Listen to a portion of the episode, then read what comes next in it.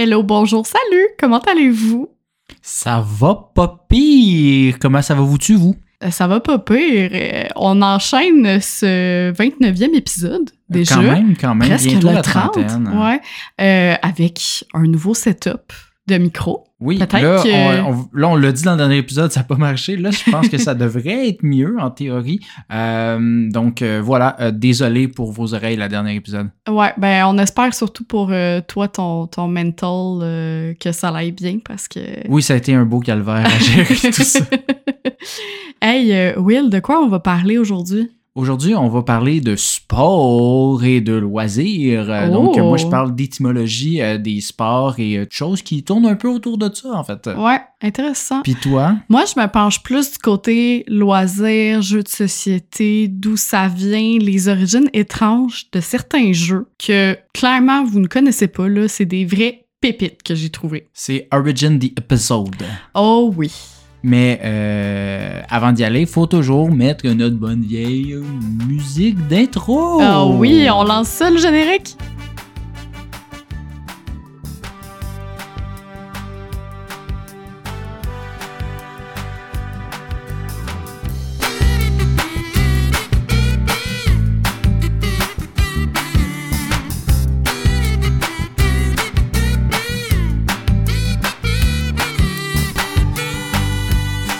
Aujourd'hui, Hélène, j'avais envie de parler de ce que je suis reconnu pour pratiquer énormément, c'est-à-dire le sport. Et aucun sarcasme ici, hein? Non, c'est ça, bien entendu sarcastique parce que j'ai pas de cardio, je sais pas patiner, je me suis blessé au genou la seule fois que j'ai fait du ski, mais ça veut quand même pas dire que je trouve pas de plaisir dans certains sports alors que je suis un grand fervent de la NFL, là, Effectivement. en plein playoff actuellement, et j'ai un certain plaisir à jouer au badminton, même si ça fait longtemps. Ouais. Cependant, en tant que grand nerd avec un grand N, ce qui m'intéresse plus, c'est l'histoire et l'étymologie, comme j'ai dit en intro. Du coup, aujourd'hui, mon intention est de vous parler de l'origine de différents sports et de leur appellation, ainsi que de l'origine du mot sport en lui-même. Puis je suis convaincu que vous allez trouver que ces origines sont très intéressantes. Comme dirait un site clickbait, You will not believe the origin of this word, oh my god! The seven sports you didn't know about. You won't believe number five. ouais, c'est ça, Euh, exactement. Par chance, euh, par contre, vous n'aurez pas à cliquer sur un slideshow pendant 25 minutes pour arriver au résultat parce que euh, on n'est pas payé par le nombre de pubs que vous voyez parce que ben on n'est pas payé pantoute. Ah, tu sais que c'est fatigant, ces sites-là, pareil? Oui, exactement, c'est d'une lourdeur. Euh, mais sautons donc à pieds joints dans le sujet du sport en soi et sa toponymie. Euh, toponymie, to- to- Toponymie. c'est ça. Euh, alors qu'il y a différents points de vue sur l'origine du sport, en tant que bon serviteur de la connaissance, je vais vous les partager, euh, les différents points de vue, puis vous ferez la distinction de votre choix, puis on fera des guerres d'opinion musclées sur les réseaux sociaux à la fin. Ah, on Euh, se part un groupe Facebook euh, de complot, là. Non, mais on part un, un groupe pour cette origine, puis un autre groupe pour Ah, cette autre ça. origine, puis on va faire des guerres. Euh, donc, d'un certain point de vue, on peut se dire que le sport existe depuis que l'homme est homme et que la femme était en cuisine. Euh, très beau sujet à amener, ça. C'est... À peine misogyne. Ben, c'était ça dans le temps, malheureusement.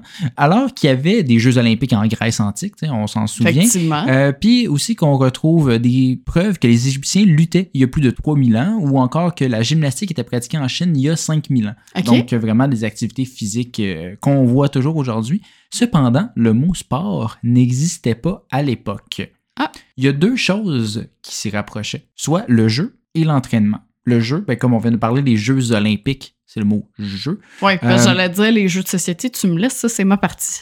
non, non, mais euh, tiens, on peut parler quand même des, euh, du jeu de paume, mettons Oui, l'ancêtre du tennis. C'était considéré des jeux et non des sports, comme on dit aujourd'hui. Alors, je m'en vais faire du sport. C'était juste Ouais. comme, ah, euh, on joue, euh, plus que d'être euh, cette C'est un notion-là. passe-temps, là. Ouais, on peut voir ça comme ça, des, des activités de divertissement. Euh, je vais revenir d'ailleurs sur le jeu de paume un peu plus tard. Ouh, pour, tu m'intrigues. ben oui, ben c'est l'ancêtre du tennis, faut, faut creuser là-dessus. Puis euh, aussi, on classifiait euh, la lutte et les arts martiaux, ou encore même la gymnastique, comme étant de la préparation au combat, euh, soit de l'entraînement. Euh, même chose si on pense à la course, la natation, l'escalade, etc. C'était pas juste pour dire Hey, je vais être en forme, c'était genre ben est-ce que je vais survivre ou être capable de chasser plus facilement? Ouais. T'sais, Fait que c'était vraiment euh, pour la guerre, et- etc. Donc les sports existaient, mais c'était pas classifié comme des sports, ni vu comme ça. Est-ce qu'un arbre est un arbre si on ne sait pas que ça s'appelle ainsi? Mais mon Dieu, vous êtes philosophique ce matin, William. Ben oui, hein, pas pire, pas pire. Euh, J'ai pris est-ce qu'on entend un arbre tomber, blablabla, puis je l'ai mis à ma sauce. Oui, oui, oui. C'était clair, hein? Euh, Oui. Euh, donc, c'est ça, une question philosophique pour vous tenir réveillé euh, cette nuit. Parce que, en effet, le terme sport, surprenamment, été surpris de l'apprendre, euh, c'est d'usage récent, soit seulement au 18e siècle en Angleterre. Ah, ok, c'est très récent quand même. Oui, le terme sport a pour racine le vieux français de sport, qui signifie s'ébattre. Ah bon? pas genre des ébats, mais plus des Pas des trucs coquins, là. C'est plus genre, justement, parler de divertissement et de pratiques agréables, comme les jeux, les discussions ou les plaisanteries pouvaient faire partie de, de sport. Euh, Tout en se battant. non, pas tout en se battant. Ah. C'était juste considéré un, c'est un mot plus générique qui a finalement été importé par la chevalerie anglaise. Et par la suite, ben, ce mot-là, il a évolué euh, en Angleterre vers 10 sports, puis finalement juste par sport au 19e siècle. Ouais. À ce moment-là, euh, rendu au 19e siècle, quand c'était rendu sport, c'était utilisé principalement pour décrire les passe-temps et les activités physiques effectuées par les aristocrates, bien ah, ben entendu. sûr. Donc, on parle ici, mettons, de, de jouer aux échecs, au billard, au polo, euh, donc des activités euh, de riches, parce que oui, l'objectif de ces sports-là, c'était de montrer qu'on avait assez de bidou pour avoir du temps libre. Tu sais, dire... euh, Dans vos dans les pauvres. c'est ça. Ah, pourquoi est-ce que je fais de l'escrime? Ben, tout simplement parce que j'ai pas besoin de me protéger de quoi que ce soit. J'ai des employés pour ça. C'est juste pour m'occuper pendant que des enfants travaillent dans des usines pour me faire du cash. C'est là que, tu sais, quand tu y penses, là, tu dis genre, ah, les meetings de gros exécutifs blindés sur un terrain de golf maintenant, là, ben, ça a un peu plus de sens. Tu sais, Ça, ça vient de là. tu sais, c'est- Ils n'ont pas besoin de travailler, juste de jaser en frappant des balles, d'histoire de se sentir important et prendre trois heures pour prendre une décision qui aurait pu être réglée dans un coup de fil de 15 minutes. tu sais. Mm. Donc, c'est vraiment une évolution de ces euh, bons vieux aristocrates. Ces sports ont ensuite évolué en compétition et tranquillement en club.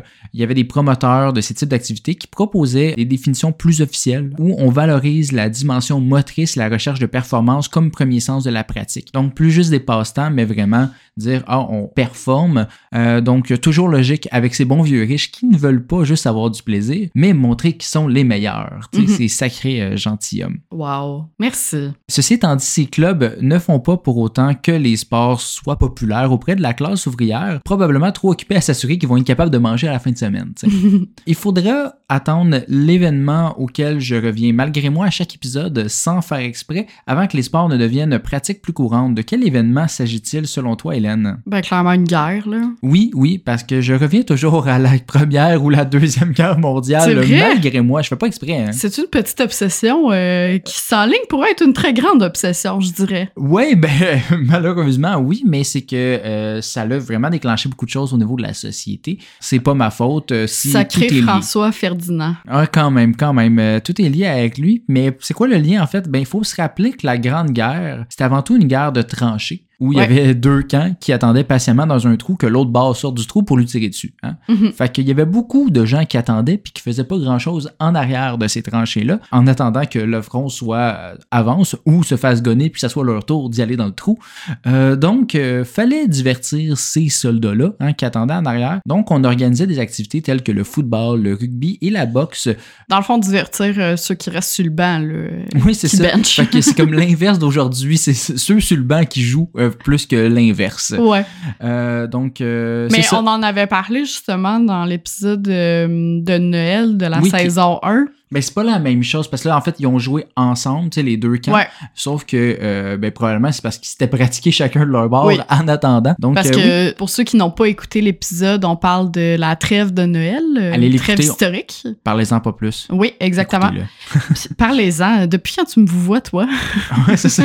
Madame, euh, Mais non, tout ça pour dire que sur Instagram, on avait mis une photo justement d'archives Mm-hmm. de, de soldats qui jouaient au soccer entre eux. Donc euh, voilà, voilà. petite histoire, petite parenthèse. Yes. Donc, comme tu as dit, ben, on peut remercier France Ferdinand et ses amis pour la Coupe du Monde, hein, Mhm. au final, parce que c'est grâce à eux que euh, ces soldats-là ont commencé à jouer. Puis, en fait, eux, une fois qu'ils ont quitté euh, le, le- le champ de bataille, Ouais. Ben, ils ont continué à pratiquer ces activités-là parce qu'ils ont dit, comme, Hey, finalement, c'est le fun, puis ils sont mis à jouer. Fait que là, la classe ouvrière a embarqué euh, davantage à pratiquer ces sports. Mhm. Du coup, le sport a progressé au fil des années pendant le 20e siècle, faisant place à de plus en plus de sports différents et de plus en plus de clubs sportifs n'accueillant pas seulement le 1%. Tu sais, il y avait des, des ligues de garage, comme on dit. Bien entendu, ceci est un résumé des grandes lignes. Il n'inclut pas toutes les variables potentielles qui ont pu mener à ce que le sport soit Ouais. plus pratiqué, tout en frustrant les courants de pensée euh, qui considèrent considère que c'est juste une question de nomenclature là, que je vous parle, puis que dans le fond, le sport, ça existait réellement, c'est juste qu'on ne l'appelait pas de même. Mhm.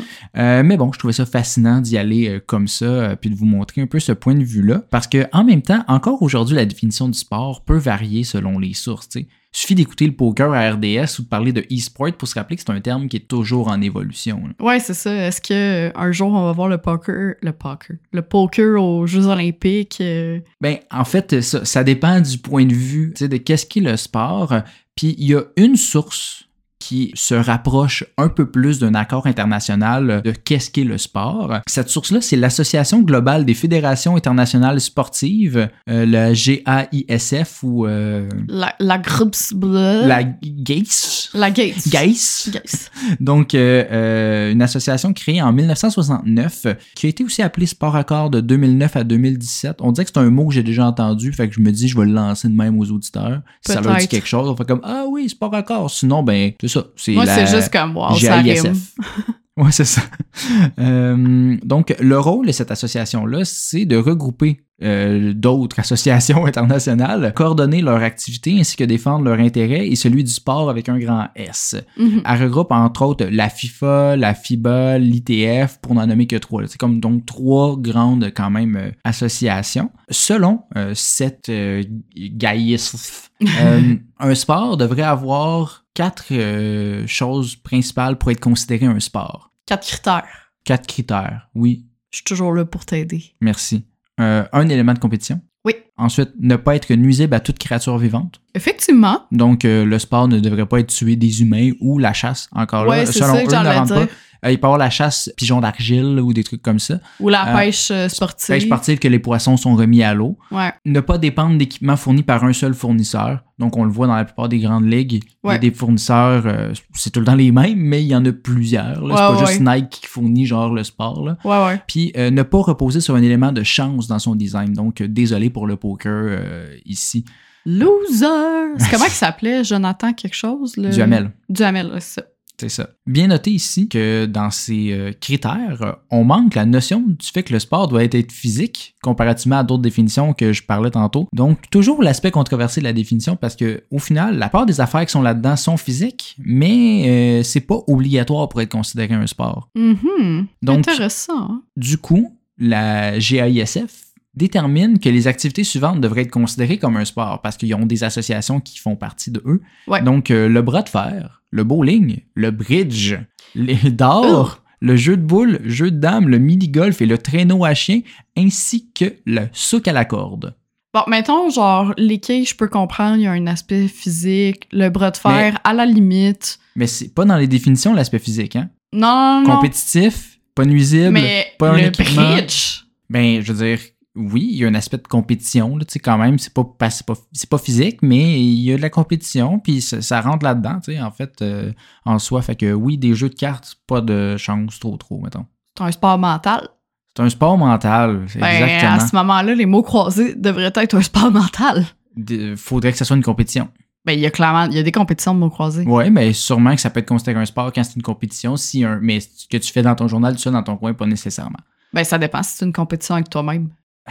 Je te gosse dessus. Oui, OK. Mais euh, pour revenir au souk à la corde qui me fait rire de, de- de le voir là-dedans, Oui. je sais pas si tu le savais, mais ça a déjà été une épreuve officielle lors des cinq premiers Jeux olympiques modernes entre 1900 et 1920. Le Royaume-Uni était le grand champion avec un total de médailles à travers les années avec euh, deux médailles d'or, deux d'argent et une de bronze. Je suis sûre qu'ils avaient pris Bowser dans leur équipe. Oui, euh, une référence à Mario Party que Oui. pas tout le monde peut comprendre. Hein? Oui. Mais ça m'étonne tant que ça que ça a été dans des Jeux olympiques. Je veux dire, c'est quand mais- même physique, là. Mais oui, mais en même temps, au final, imagine tu t'entraînes pendant 4 ans pour faire les jeux avec du sucre. à- ben, en fait, depuis que t'es enfant à faire du sucre à la corde, puis genre comme ta Je vie est dédiée à ça pendant 15 ans. Là. Je pensais vraiment que t'allais dire du sucre à la crème. Non, La mais je parle de sucre à la corde. Genre, pourquoi je parlerais de sucre à la crème? Non, ben, c'est parce que la façon que t'as commencé ton mot. En tout cas, c'est pas grave. Pas important.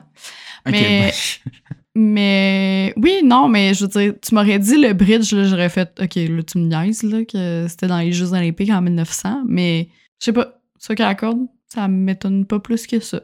C'est décevant de parler d'affaires bizarres avec toi. T'es pas surprise. Ben, ça fait 15 ans, j'ai pas été surprise. Ah, franchement.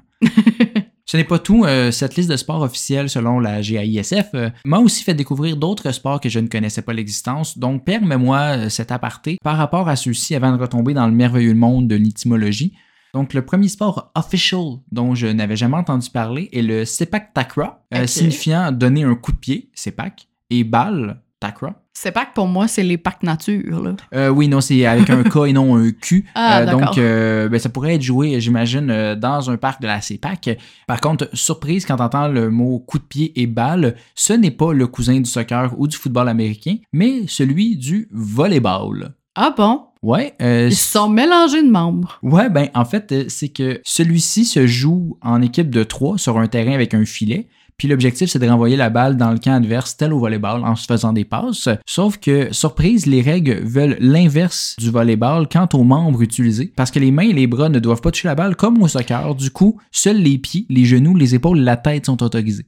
Dans le fond, c'est du hockey, mais avec une balle de volleyball euh, puis un filet? Genre, ben c'est un volleyball avec les pieds. Ouais, Euh, littéralement. c'est euh, ça. l'ai- Mélange hockey-volleyball. un Ouais, c'est ça. J'imagine qu'ils font pas des touches, hein. ils font plus des coups de pied que qu'au volleyball. Si cela t'impressionne comme sport de pied, sache qu'il est aussi possible de jouer sur plus petit encore, alors qu'il existe aussi le tech ball, un sport mélangeant encore une fois le soccer, le volleyball et le ping-pong. Attends, soccer, volleyball, ça va? Ping-pong. What?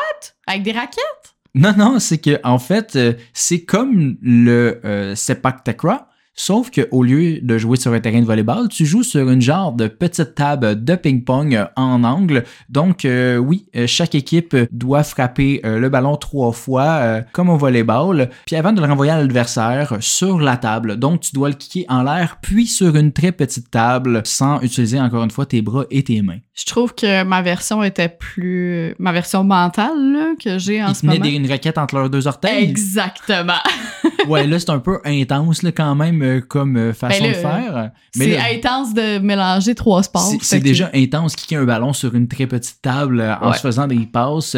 C'est du spikeball, mais l'ancêtre, en fait, du spikeball. C'est un spikeball à pied ping-pong, Ouais. genre, mettons. Oui, c'est vrai. Spikeball, c'est avec les mains. Mais c'est aussi un sport que je suis pas capable de faire. Ouais, mais ça, on n'a pas de coordination, c'est pour ça.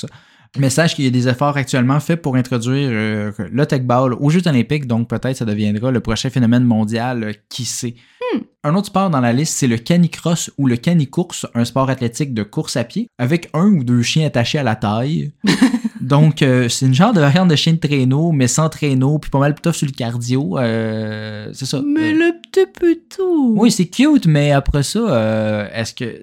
Où est la limite? Est-ce que c'est parce que ton chien est bon ou c'est toi qui est bon? Euh, Je sais pas trop. En tout cas, Ouais, c'est- puis si, mettons, tu sais, c'est-tu comme au marathon que hum, c'est la première personne qui a dépassé la ligne? euh, Ah, c'est le, le chien? le c'est chien, c'est Ben, j'imagine que c'est le chien qui gagne à ce moment-là. On l'avait dit, je Mais pense, au, au- à l'épisode de, de la revue de l'actualité, là, un gars qui faisait un marathon avec la poussette, euh, oui, ben, c'est ça. C'est la- C'est son doit être le même kid qui avait principe. gagné le Ouais, marathon. mais là, c'est- c'est- ça, c'est un sport d'équipe. Le marathon, normalement, c'est individuel, mais là, c'est en duo avec ton chien, genre. Fait que voilà, c'est toi et lui qui gagnent. Une autre variante de ce sport-là est ce qu'on appelle le, le ski joring ou le ski athlé, qui est un Comment sport... t'appelles? Le ski joring. Ah, ok. Je pensais que tu disais ski touring. Parce que là, Non. je suis comme, c'est de la randonnée désolé, alpine. là. arrête de juger mon anglais. Non, c'est Euh, pas ça. Ben, j'étais juste comme, ben, de la randonnée alpine, oui. Non, non, non. C'est un sport d'origine scandinave. Puis peut-être que tu me vois venir en parlant de ski attelé, euh, mais il s'agit d'une discipline de quelqu'un en ski qui se fait tirer, euh, mais cette fois-ci par un cheval ou un poney attelé.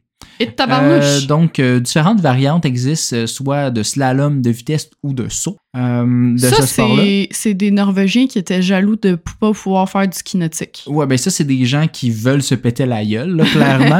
L'image sur Google montrait aussi quelqu'un en train de faire un jump sur euh, un, un jump en neige, là, Ouais. euh, en plein milieu d'une ville en étant tiré par un gars avec un chapeau de cowboy à cheval. Quelque chose de vraiment magique, là, tu sais.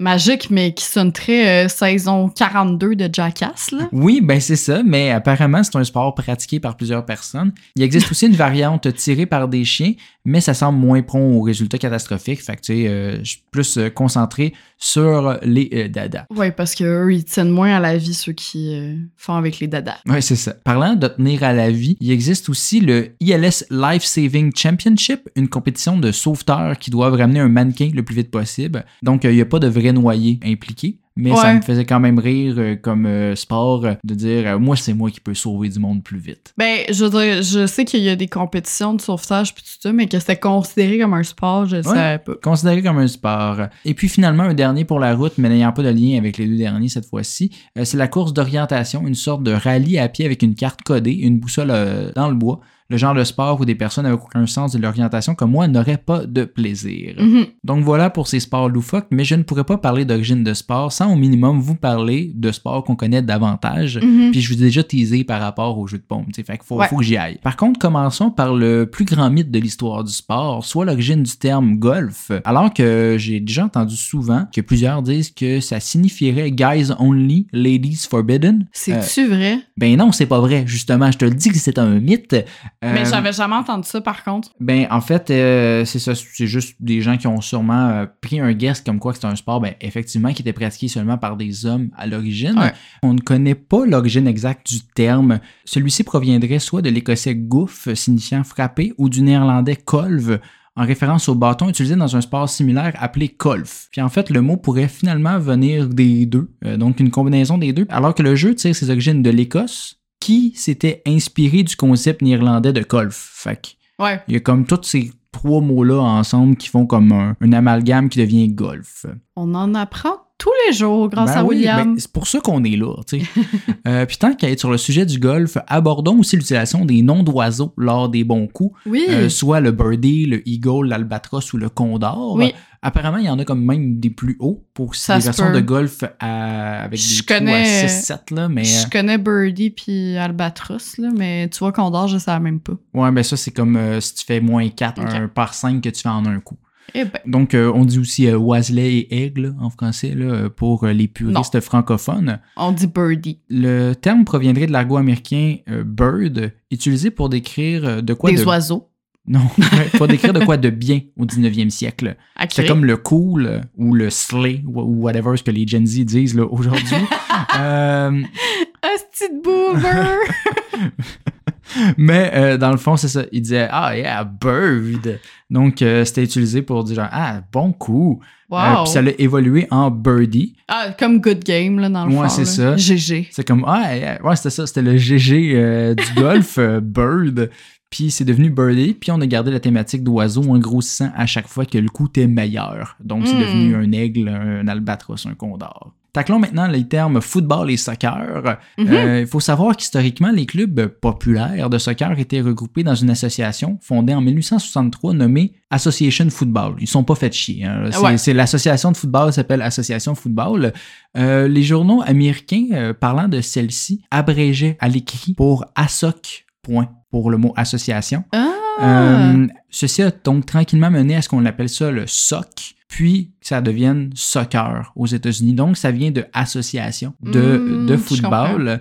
Quant au football américain, j'avais entendu que ceci provenait de la longueur du ballon, qui était d'un pied. Ce qui Euh, serait logique. Mais euh, non, euh, c'est pas ça. Euh, en fait, c'est 11 pouces, fait que c'est presque un pied, mais c'est pas ça. Encore euh, des mensonges! C'est ça. L'origine du terme provient plutôt de son cousin européen, le rugby. Le cousin étant lui aussi cousin du bord de sa mère du soccer, était originellement appelé le rugby football. Puis faut se rappeler que les règles qu'on connaît aujourd'hui des sports, ben c'était plus flou avant. Là, les deux variaient un peu comme les règles au Uno là, selon, selon chez qui tu vas jouer. Ouais, ouais. Ou au Monopoly. euh. Ouais, etc. là, c'est ça. Les deux permettaient de façon variable l'utilisation des pieds et des mains malgré leur nom de football. C'est plus tard que les règles se sont codifiées puis que le rugby a tranché davantage pour l'utilisation des mains, tandis que le soccer, lui, plus les pieds. Par contre, le mal Mm. était déjà fait quant au terme football et celui-ci avait déjà été importé aux États-Unis, qui ont décidé de leurs propres règles, comme on fait au Canada et à l'Australie avec leur football et avec des règles différentes aussi de leur côté. Donc, c'était inspiré du rugby qui s'appelait rugby football, puis Ouais. au final, ça l'a évolué. Donc, c'est de la faute au rugby euh, si les Américains ont l'air cons aujourd'hui. Fucking rugby! Yeah. Terminons maintenant, tel que promis, avec l'origine du bon vieux tennis. Tel que mentionné tout à l'heure, celui-ci provient d'un sport nommé le jeu de paume. Mhm. Euh, celui-ci était initialement pratiqué à main nue ou avec des gants de cuir avant de devenir un sport de raquette. D'où l'histoire de Pomme. Oui, Hein? d'où la paume, hein, c'est avec la paume de ta main que tu frappais la balle. Euh, pas avec ton poing. Tu peux, j'imagine, mais ça doit pas être pratique. Cependant, ce n'est pas tout le monde qui était capable de se payer les dites raquettes, puis les paysans, bien entendu, ont continué à jouer avec leurs mains. Euh, ces pauvres! Ces pauvres gueux étaient d'ailleurs surnommés à l'époque les vilains. Parce que oui, le terme utilisé aujourd'hui pour décrire le Joker et tout autre être abject provient du fait que les riches trouvaient que les pauvres étaient méprisables et dégoûtants. N'est-ce pas merveilleux quand même? Ben là, on parle de la plèbe quand même, c'est Ben, normal. ça, exactement. Tout ça pour dire que c'est de là que provient l'expression française jeu de main, jeu de vilain. Tu Ah. disais ta mère euh, Oui. lorsque tu euh, te chamaillais avec tes frères. Ouais, l'expression préférée de Catherine, Ben, je pense. c'est ça. Expression qui veut dire des chamailleries qui finissent toujours mal ou en catastrophe, là, ou que ça va, Ouais. tu vas te finir par te péter la gueule, pour vrai. Parce que, ben, c'est ça, les pauvres euh, jouaient avec leurs mains, donc jeu de main, jeu de vilain. Fait que Euh, ma mère nous traitait de pauvres. Elle vous t'a d'être pauvre en vous disant que vous n'étiez pas capable de vous tenir, gang de pauvres. Euh, quant au terme tennis, celui-ci provient du fait que les joueurs français s'écriaient généralement Tenez juste avant de lancer la balle et que les Anglais comprenaient sweet fuck all, fait qu'ils étaient comme Ah, tennis! Oh, wow, OK. Ouais, fait que c'est euh, ça, ça a été devenu euh, tennis pour les Anglais, puis ça a été repris finalement par euh, les Français aussi. C'est tellement poli, un jeu de tennis français. Tenez Tenez. Autre transposition, au tennis, on utilise le terme love pour décrire quelqu'un qui a zéro point. Euh, surtout en anglais, là, on va dire love 15, donc Ok, je savais pas. 0,15. Ceci vient aussi euh, d'un terme utilisé au jeu de paume. hein. Mhm. Tout ça vient de là, où ce que on disait l'œuf au lieu de zéro, parce que le- un zéro, c'est à la forme d'un œuf. Ah. Puis encore une fois, les Anglais étaient comme I, I- don't understand uh, love. Oui, clairement, avec cet accent-là. C'est ça. Mais il essayait de parler avec un Français.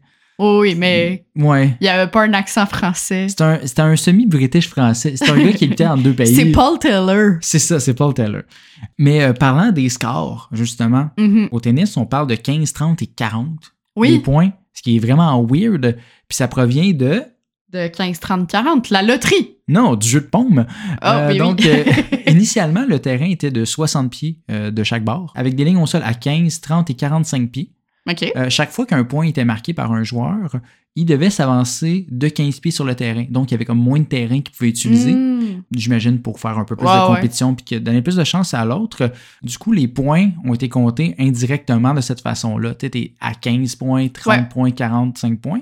Puis pourquoi est-ce qu'on parle de 40 et non 45? Ben, parce que 40, c'est moins long à dire que 45. Non, euh, en fait, euh, finalement, les joueurs se sont dit c'est trop proche du filet 45, on peut circuler de 5 pieds. Ah! Fait que ça a fait J'adore. 15, 30, 40. Euh, Donc euh, voilà euh, les scores au tennis.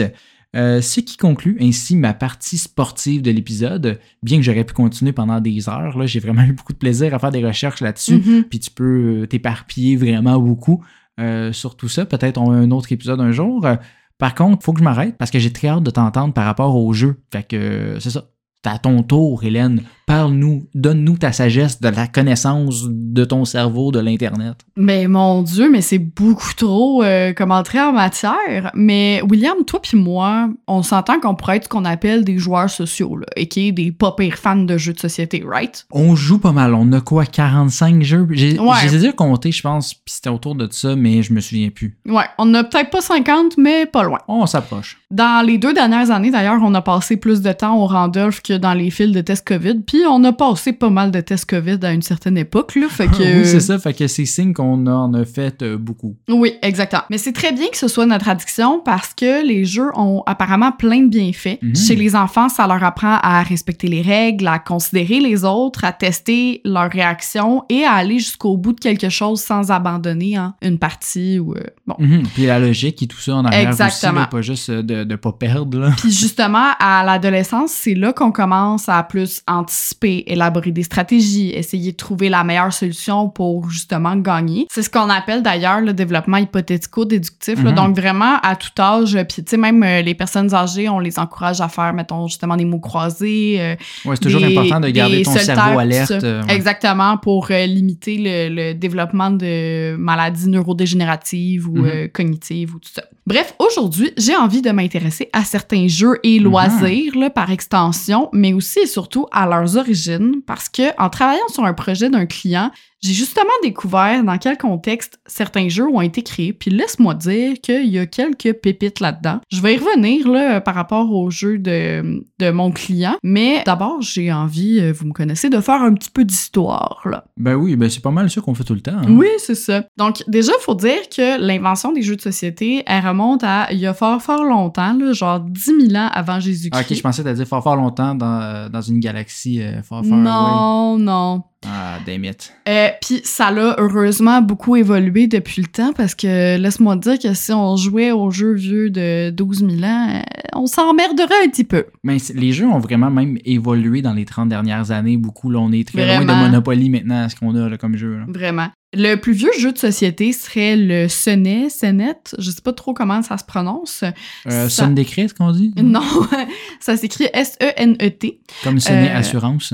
Non, ça c'est S-O-N-N-E-T. Ah, it. Mais là, je sais pas pourquoi je l'ai appelé. On n'est pas commandité par eux. Bref. Peut-être un jour. hein. Peut-être un jour. Euh, bref, la création du sonnet daterait de l'Égypte antique. Donc, les historiens s'entendent pas tous sur son fonctionnement puis les règles, mais ça aurait entre autres inspiré le bagamelle, les échecs, les dames puis d'autres jeux de plateau en damier là, du hein. même type. C'est comme le, le père de tous ces jeux-là. Ou la mer. Ou la mer, effectivement. Ben, le sonnet serait d'ailleurs davantage un rituel pour t'aider à entrer en contact avec les divinités qu'un jeu à proprement parler. Là, souvent, les pions, il y avait la forme de certaines divinités, Mhm. puis on disait qu'en les déplaçant, ben, ça te permettait de rentrer en contact avec eux. Le but, c'était pas vraiment de gagner, c'était plus d'accéder à un certain Ouais. au-delà, si il y avait un peu de ça aussi dans les sports que j'ai pas parlé, mais tu sais Mhm. que il y avait beaucoup de- de- d'activités physiques, c'était des jeux, mais c'était pas.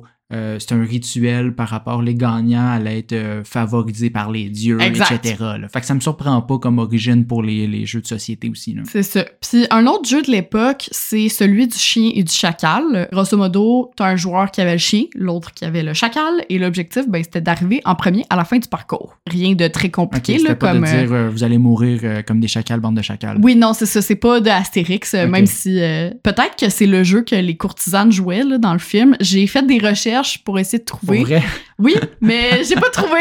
Je sais pas. Puis on s'entend, c'est comme pense pas. 4 secondes là, de scène. Mais euh, ça se pourrait. Bref, les archéologues ont également trouvé des figurines de lions et des billes, ce qui laisse croire que ben, il y avait quand même plusieurs options de divertissement là, aux soirées jeux de société des pharaons. Mais de manière générale, comme je te dis, c'était pas tant des jeux stratégiques que des jeux de course où il fallait arriver le premier à un certain point ou encore euh, Mhm. plus des rituels religieux. Le premier jeu plus stratégique, c'est le Go, qui aurait été créé en Chine par l'empereur Yao afin de développer le côté stratégique de son fils. Mhm. Le jeu oppose deux joueurs. C'est des billes normal. noires et blanches, c'est ça? Exactement. Il y en a un qui a euh, des pions ou des billes blanches, puis l'autre noir. Puis si on est sur un plateau quadrillé, là, chaque joueur doit construire, entre guillemets, des territoires. Lorsqu'un pion est encerclé, ben, il est fait prisonnier. Puis le gagnant, c'est celui qui a le plus de territoires et de prisonniers. Ça se vend encore, ce jeu-là. là. Oui, Tu oui. au Randolph, justement. là. C'est exactement, c'est le plus vieux jeu encore pratiqué de nos jours. Puis ça a donné naissance à euh, des jeux qui nécessitent des bonnes capacités cognitives ou stratégiques, justement, comme le Wally au Mali, la Le Wally Wally au Mali? le Wally au Mali. La Wally en Côte d'Ivoire, un jeu que nous, on a euh, ici euh, à la maison.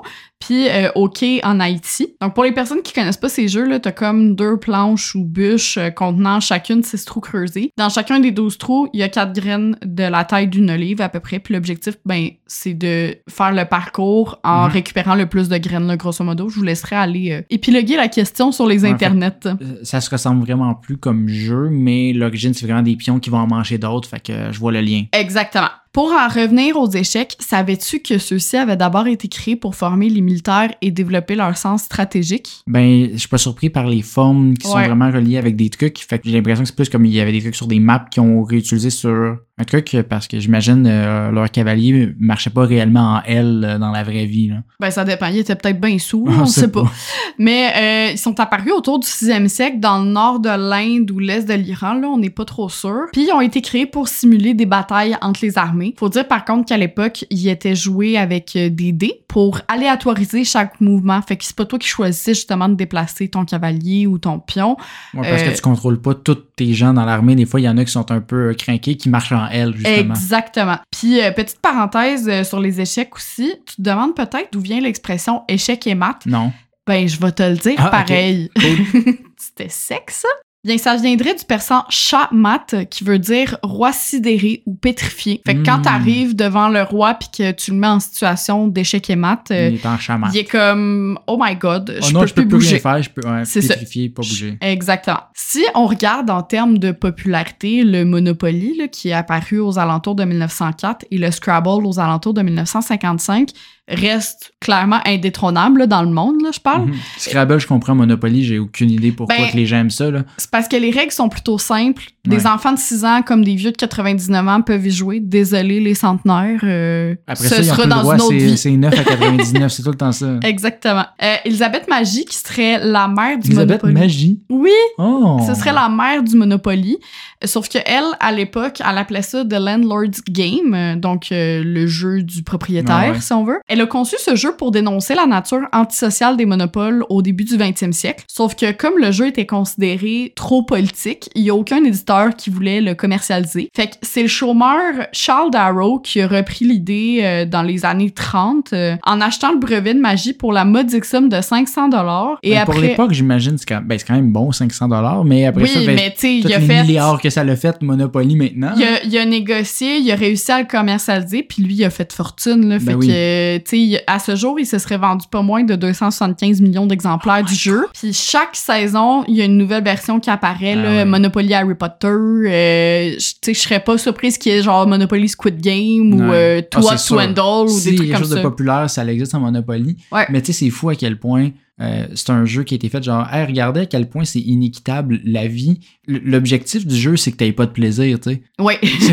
c'est vraiment Ben, ça. je sais ça- pas. Moi, une game de Monopoly, de temps en temps, ça fait vraiment longtemps que j'ai joué. Là. Ça doit faire trois 15 heures. ans. Oui, mais je sais pas. De temps en temps, euh, Je, ça je peut sais être le pas, fun. on dirait, euh, il y a vraiment, tu sais, comme, parce que c'est de plus en plus le fun pour une personne, puis de moins en moins fun pour les autres. Ouais, je comprends ce que tu veux dire. Fait que comme au début ça va puis à un moment donné t'es juste comme je suis tanné, je suis plus capable puis tu sais j'ai rage quit des games de Monopoly dans ma vie. là. Ah oui, oui, non, c'est sûr. Je connais du monde aussi qui ont wage quit, mais tu sais, ça doit faire, c'est ça, 10-15 ans que j'ai pas joué, mais il me semble, genre, j'aimerais ça rejouer Je juste. sais pas si c'est juste la nostalgie. Ouais, je pense que c'est ça. Mais en tout cas, bref, un peu dans le même type, Destin, le jeu de la vie, Mhm. euh, il a pas été toujours aussi joyeux que la version que mes parents ont au chalet, là, qui est colorée, là, la version euh, actuelle. Ouais, parce que ben j'imagine que dans le temps tu peux pas être informaticien comme aujourd'hui dans la version du jeu, fait qu'il y a eu quelques modifications. Non, c'est ça. Apparemment que les premières versions datent des années 1860 quand même. Ah, quand même. Puis euh, elles comportaient des cases comme disgrâce, faillite, pauvreté, prison et même suicide. Ça, ça, ça, ça te coupe une game assez vite, là. Hein? Là, tu dois te dire, c'est qui le psychopathe derrière ça? Eh ben, c'est Milton Bradley, qui aujourd'hui... Clairement pas heureux. hein? Non, ben c'est aujourd'hui c'est une compagnie Oui, de jeux de société euh, bien très connue. connue. Là. Milton, euh, il vivait une période difficile. Oui, ben je m'en doute. En fait, il a été ruiné parce que Abraham Lincoln s'est fait pousser la barbe. Euh, j'ai besoin d'explications. c'est pas des blagues, là. Milton, euh, il était lithographe ou imprimeur-graveur, là, si vous voulez. Il connaissait un succès considérable à l'époque, étant donné qu'il possédait une des seules machines de lithographie au Massachusetts, à part euh, celle à Boston. là. Le 6 novembre 1860, Abraham Lincoln il est élu président. Fait que là, Mhm. Bradley, il imprime des milliers de portraits de Lincoln en se disant, ben, ça va se vendre comme des petits pains chauds, hein. ben oui. Le problème, c'est que les portraits, ils présentaient un Lincoln imberbe, parce qu'à l'époque, il n'y avait Il y pas avait de barbe. Puis, ben, entre-temps, sa fille, à Lincoln, elle lui a demandé de se laisser pousser la barbe, ce qu'il a fait, parce que, ben, il voulait faire plaisir à sa Fait fille. Sa coudonc. barbe euh, iconique, c'est grâce à sa fille, c'est pas lui qui voulait ça. Non, c'est ça. Fait que tous les portraits que Bradley avait fait de Lincoln sans barbe, bon. c'était considéré très 1850, là. On s'entend, là, c'était là. Fait qu'il a pas réussi à les vendre, puis il était au bord de la faillite. Fait qu'il a décidé de s'inspirer de cet échec, de sa propre carrière, puis de sa passion pour la quête d'une vie virtueuse, parce que le gars était quand même très religieux, pour créer Pas très son... religieux, le suicide. ça. Non, c'est ça, mais pour créer son plus grand succès, Destin, le jeu original comportait pas d'argent, mais plutôt un système de pointage. Puis l'objectif, c'était pas d'avoir euh, une plus grosse pension. C'était, t'es-tu admis au paradis ou pas? Ben, c'était d'avoir la vieillesse la plus heureuse, fait Ah. quasiment là. D'ailleurs, Destin, c'est l'un des rares jeux de plateau qui utilise pas de dés encore à ce jour. Mhm. L'histoire veut que Bradley, qui était justement tellement pieux, il refusait de créer un jeu avec des dés parce que les dés, c'est associé au jeu de hasard, puis ben, hasard, ça, c'est le le diable. diable. Exactement.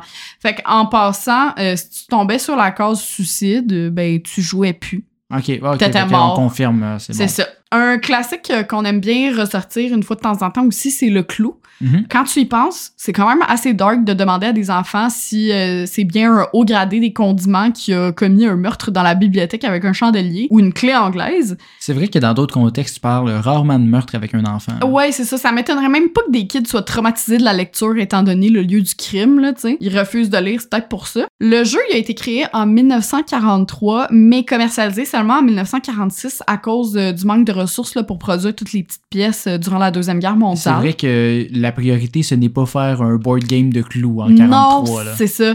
Largement inspiré des soirées meurtres et mystères euh, qu'il avait côtoyées jadis, l'avocat retraité Anthony Pratt a eu l'idée de créer Clou parce qu'il s'ennuyait pendant les pannes d'électricité et les raids aériens. Autrement dit, les jours de pluie que l'on euh, réserve souvent là, aux jeux de société dans nos années euh, actuelles. Lui, c'était des pluies de missiles. Ben, c'est ça. Dans les années euh, 40, c'était des jours de bombardement. Sauf que à l'époque, en plus du pistolet, de la corde et du couteau, on comptait aussi parmi les armes du crime une seringue hypodermique, un bâton de marche irlandais appelé Shillag et surtout une bombe. On vient de vivre six ans de PTSD là, de Deuxième Guerre mondiale. Je dis ça de même. Mais comment Scarlett, a une bombe qui a fait tomber dans un manoir puis les autres sont corrects, là?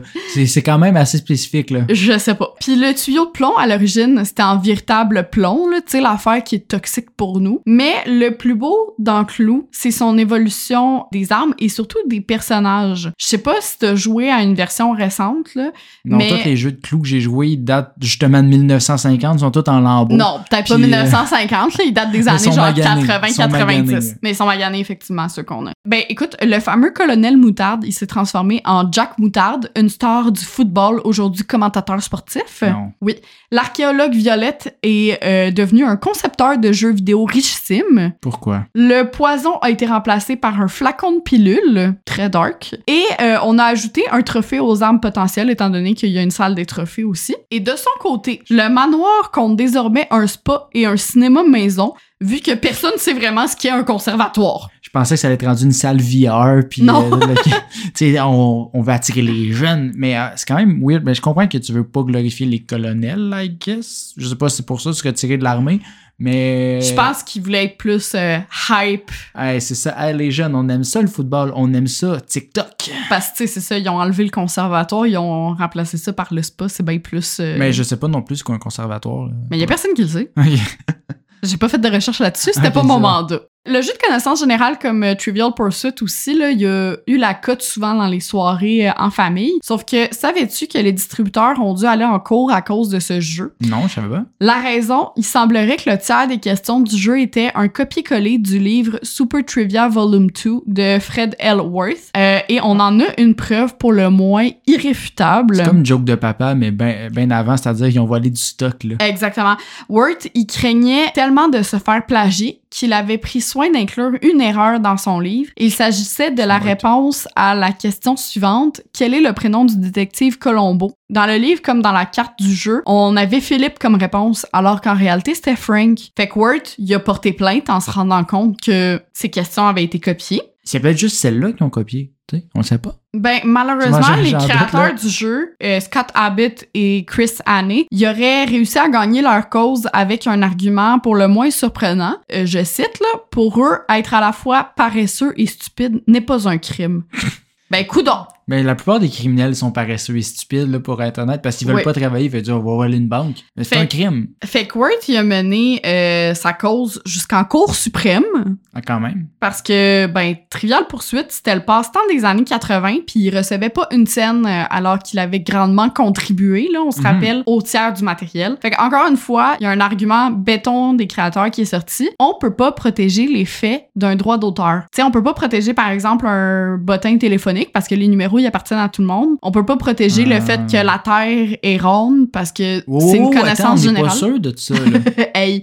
Mais peu importe euh, si une personne a passé des heures à collecter toutes ces infos, c'est son problème. C'est juste du fait général et non comme une création qu'il a fait. Ouais, puis si c'est rephrasé comme nous, on reprend l'information que d'autres personnes ont fait des, des recherches, mais on, on les rephrase, on les remet à, à Mhm. notre sauce, notre façon de contribuer euh, à tout cet univers de connaissances. Puis un des euh, favoris des plus jeunes maintenant, le fameux serpent à échelle. Ouais. Si je te dis que c'était autrefois utilisé en Inde pour terroriser les gens, est-ce que tu me crois? Euh, ben, euh, est-ce que les gens avaient peur des échelles ou juste des serpents? Euh, Peut-être passer sous une échelle Ah, quand il y avait un serpent, je sais pas. Mais tu peux pas passer en dessous, tu peux juste passer dessus dans le jeu. Là-bas, le jeu s'appelle Paramapada Sopanam, ce qui signifie l'échelle du salut. Pas parapapam-pam, là. Non, non, non. Il est pratiqué depuis euh, des millénaires et euh, fait intégralement référence à l'hindouisme. hein. Euh, dans le fond, le salut, c'est le but ultime dans cette religion, Mhm. tandis que les serpents, ben, ça représente tout ce qui est tentation. Sauf que si tu tombes sur un serpent, tu faisais pas que chuter de quelques cases. Là. Tu mourais et tu devais recommencer ta vie. Donc, tu recommences le jeu au complet. Ah, un peu comme Destin. Ouais. Ouais, c'est un peu pareil. hein. c'est ça, un peu comme Destin, l'objectif, c'était de montrer qu'une seule petite erreur pouvait tout changer. Puis au fur et à mesure que tu avançais dans le jeu, tu devais faire face à des défis en lien avec la vanité, la vulgarité, le vol, le mensonge, l'ivresse, la dette, la cupidité, l'orgueil, le meurtre et la luxure. Ok, fait que chaque serpent représentait un de ces éléments. Exactement, une de ces tentations-là. Puis tu t'en doutes, c'était quasiment impossible de se rendre au bout sans tomber sur plusieurs tentations. C'est On pour dire que c'est seuls les plus vertueux peuvent se rendre au bout. exactement. Hmm. Mais revenons un peu dans le temps, comme je te l'ai mentionné plus tôt. C'est mon bruit euh, de bouche de retour. Euh, du beau ASMR, ça. Euh, comme je te l'ai mentionné plus tôt, à mon ancien emploi, je travaillais pour un média qui avait euh, créé une plateforme de jeux en ligne du Uh-huh. type euh, mots croisés, sudoku, casse-tête, etc. Puis l'un des jeux qu'on retrouvait sur cette plateforme, c'est celui des sites différences. Euh, J'avais fait des recherches sur l'origine et j'ai, ma foi, été fort surprise. C'est qu'hypothétique, là. Je l'ai pas trouvé euh, partout, euh, mais Fait il faut... c'est peut-être pas vrai. C'est peut-être pas vrai, mais Ok. J'ose croire que c'est vrai parce que ça me m'étonnerait pas. On est au 18e siècle. Louis XIV pose pendant des heures alors qu'on lui, aussi, on refait le portrait. lui. Ouais. On, on lui refait le portrait. Excusez, on fait son portrait. Et qu'est-ce qu'on fait une fois qu'une peinture est terminée? Ben évidemment, un vernissage. Hein. Il faut Ben oui. l'exposer, surtout si c'est une Dieu sait peinture qu'il y en a des peintures de Louis XIV là-bas, là. Eh mon Dieu, oui. Mais Louis, c'est un grand joueur qui craint que sa cour euh, s'ennuie à force euh, de tout le temps voir des portraits similaires de lui. Quand même 70 ans de portrait de, de, de Ouais. Louis, là, maintenant. Là. Fait qu'il a une idée. Probablement même plus parce que 70 ans, c'est son règne, mais tu sais, Ouais. il a été peinturé quand il était enfant pis tout ça. Il demande qu'on reproduise exactement les mêmes portraits en prenant toujours soin d'inclure de légères différences dans les copies. De cette façon, ben, les invités s'ennuieraient pas devant le tableau parce que il y aurait un jeu à faire, c'est-à-dire de découvrir c'est quoi les différences entre les différents portraits. Ah, mais ça doit être fucking chiant pour un peintre faire exactement la même peinture deux fois, puis c'est pas des petites peintures, là. Ben, c'est pas, c'est pas les mêmes peintres nécessairement qui refaisaient Ouais, mais quand euh, même, c'est assez, la euh, peinture, là, ouais. La job. L'histoire veut que ce soit le prince euh, Maurice de Saxe qui fut le premier à trouver toutes les différences. Fait que pour le récompenser, on lui a donné un cheval blanc. Ah, ben bravo, Maurice, beau, beau. Aujourd'hui, euh, on a juste un... Bravo. Ouais, c'est pas, un comp- c'est pas un sport. Non. Mais c'est la différence. Non, c'est pas un sport, puis on n'obtient pas de cheval blanc à chaque fois qu'on réussit. Autre activité qui tire ses origines de la noblesse, le billard. Au 15e siècle, la cour du roi Louis XI, ça donne à une variante du jeu de croquet, le billard de terre, qu'on appelle. En gros, avec une crosse recourbée appelée bille, tu dois taper sur une boule en bois pour la faire passer sous des petites arches. Là. Fait que C'est vraiment plus vraiment du que du billard, là. Ouais, c'est juste qu'on appelait ça le billard de terre. Sauf que Louis XI, qui adore ce jeu, mais qui souffre de maux d'eau atroces, trouve ça difficile de continuer à se pencher. Fait que, comme c'est le roi, ben pas le choix d'adapter le jeu pour le pratiquer à hauteur du bassin, donc sur une table. Et progressivement, les t'es arceaux... penché pareil sur une table de billard, mais... Ouais, mais pas autant. Ouais. Progressivement, les arceaux disparaissent, un peu comme euh, toi, tu parlais avec le jeu de paume qui Ouais, s'est transformé en tennis ou le rugby qui s'est transformé en football. Et pour rendre hommage à son ancêtre, donc le billard de terre, le tapis d'une table de billard est vert parce que ça représente la pelouse Le sur laquelle on jouait. Exactement. Bon, là, je suis persuadée que tu connais pas le jeu du Colin Maillard, ou peut-être t'en as déjà entendu parler. C'est très populaire en France, mais au Québec, on dirait que. Mais pour moi, c'est juste la tag, là. Ben, c'est ça. C'est un peu comme une variante de la tag ou du jeu du chat et de la souris. Sauf que la tag euh, ou le chat a les yeux bandés. Puis il doit toucher les autres joueurs puis deviner de qui il s'agit. C'est Marco Polo pas dans l'eau, là. Exactement. Très sécuritaire, là, tu comprends. c'est ça, euh, un enfant qui va se péter à la gueule assez vite dans ce jeu-là. Tu là. comprends pourquoi on y a joué euh, genre une fois à ma fête de 7 ans et plus jamais? Euh, bref, que c'est ce nom-là de Colin Maillard? C'est un nom très français, j'en conviens. Ça mange en hiver? La légende veut qu'un maçon du nom de Jean Collin est parti à la guerre contre les troupes du comté de Louvain qui avaient envahi la ville de Liège. Là, donc, euh, pour vous En situer, euh, là. c'est ça, on est en Belgique au 10e siècle. Jean Collin, il était armé uniquement d'un maillet, fait qu'on lui a donné le surnom de Maillard à cause de son Mhm. maillet. Puis durant une bataille, il aurait perdu la vue, mais il continuait à frapper ses adversaires à. mais il continuait de frapper ses adversaires à l'aveugle. De là est né le jeu du Colin Maillard. Puis fait Wow. qu'aujourd'hui, tu sais, c'est vraiment moins euh, dark, là, comme jeu, on s'entend. Mais c'est ça. Il était ailleurs, il Un était soldat aveugle. qui puis varge dans... Il varge un peu partout. ben oui.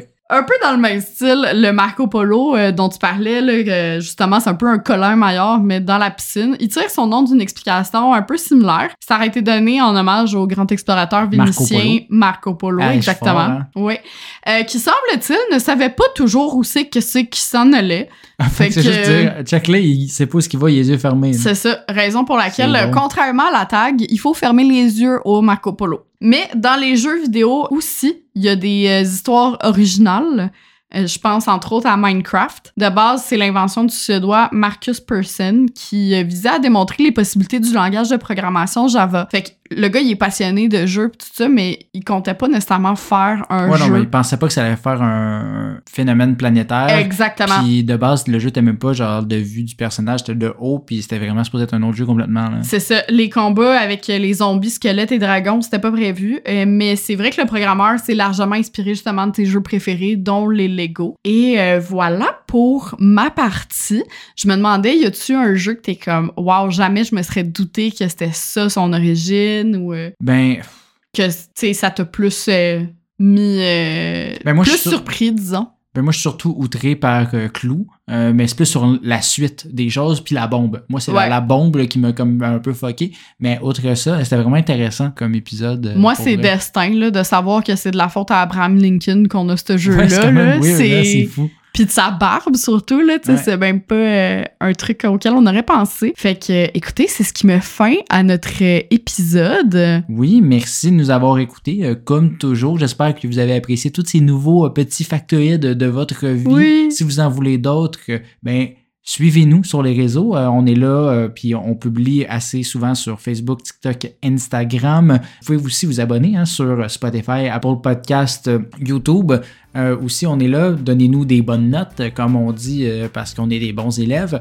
Puis c'est ça, on se revoit dans deux semaines. Ouais, parlez de nous à vos amis aussi. Faites découvrir notre podcast, c'est- ça fait toujours plaisir. Puis sinon, ben, comme tu l'as dit, on se retrouve dans deux semaines. Bye bye. Bye!